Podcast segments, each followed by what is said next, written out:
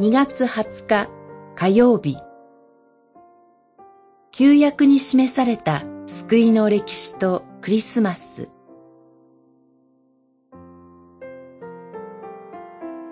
マタイによる福音書2章。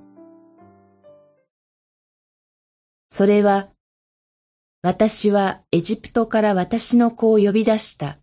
と主が預言者を通して言われていたことが実現するためであった。二章十五節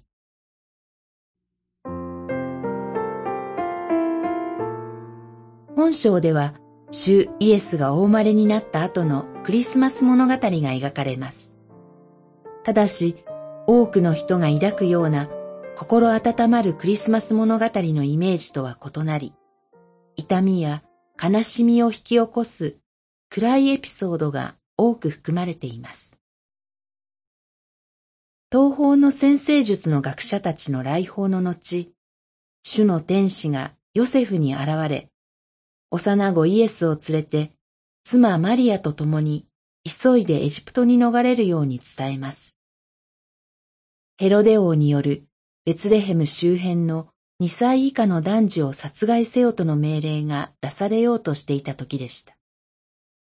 やがてイエスがその名を冠して呼ばれることになるガリラヤのナザレに行くことになるのはヘロデ王の死後のことです。出エジプトやバビロン捕囚の出来事を背景に、イザヤ、エレミヤ、ホセヤ、ミカなど数多くの予言を引用して描かれるマタイのクリスマス物語の童貞は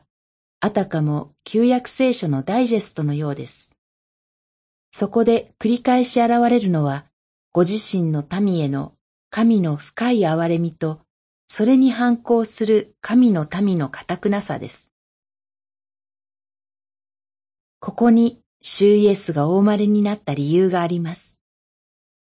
クリスマスには、どれほど堅くなであろうとも、ご自身の民を決して捨て置かれない主なる神の究極の愛が示されています。祈り。憐れみ深い主よ。改めて主イエスのご降誕が素晴らしい神の救いの御業であることを覚えて感謝します。